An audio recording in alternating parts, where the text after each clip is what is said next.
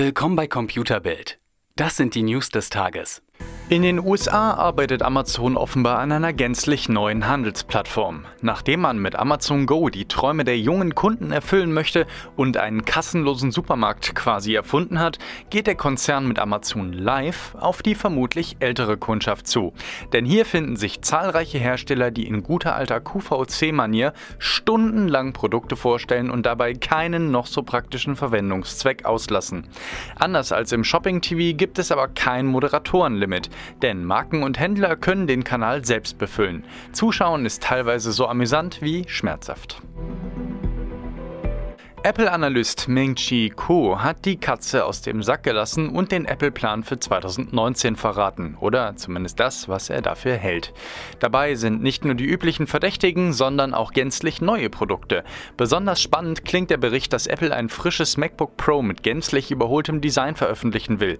Und jetzt kommt es. Das Gerät soll satte 16 oder gar 16,5 Zoll bieten.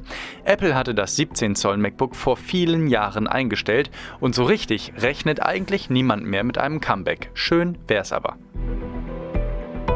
Und der Bericht ist auch noch nicht am Ende, denn neben Infos zum iPhone 11 oder zur kommenden Apple Watch gibt es auch noch ein Gerücht, welches in dieser Form erstmals auftaucht. Demnach arbeitet Apple nämlich endlich wieder an einem neuen Monitor. Wir erinnern uns, mit dem Thunderbolt-Display bot Apple seinerzeit eine gute Ergänzung für das MacBook an, bis das Display eingestellt wurde und einige LG-Produkte im Apple Store dessen Platz einnahmen.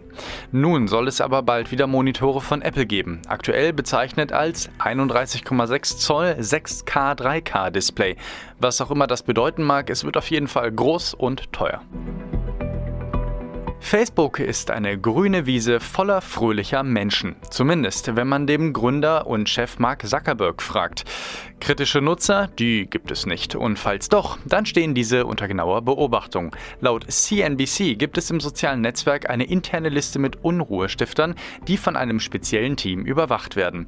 Um auf diese Liste zu gelangen, soll es schon reichen, gegen Facebook oder aber Mark Zuckerberg zu wettern.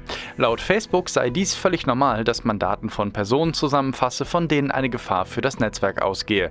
Die Liste diene lediglich dem Selbstschutz. Übrigens, sollte man auf dieser Liste landen und das Firmengelände von Facebook betreten, weiß das Sicherheitsteam dank Profilfotos und Gesichtsscanner sofort darüber Bescheid.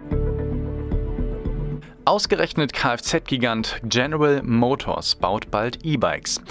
Die Meld und Merge genannten Pedelecs sind einmal ein Klapprad auf 16 Zoll Reifen und ein kleines kompaktes Rad und bieten je eine Reichweite von bis zu 70 Kilometern.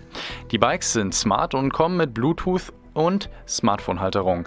GM plant den Verkauf in Deutschland und Benelux bereits. Preislich sollen die Bikes zwischen 2800 und 3300 Euro liegen. Start ist im zweiten Quartal oder dritten Quartal 2019. Mehr auf computerbild.de, Europas Nummer 1 in Sachen Technik.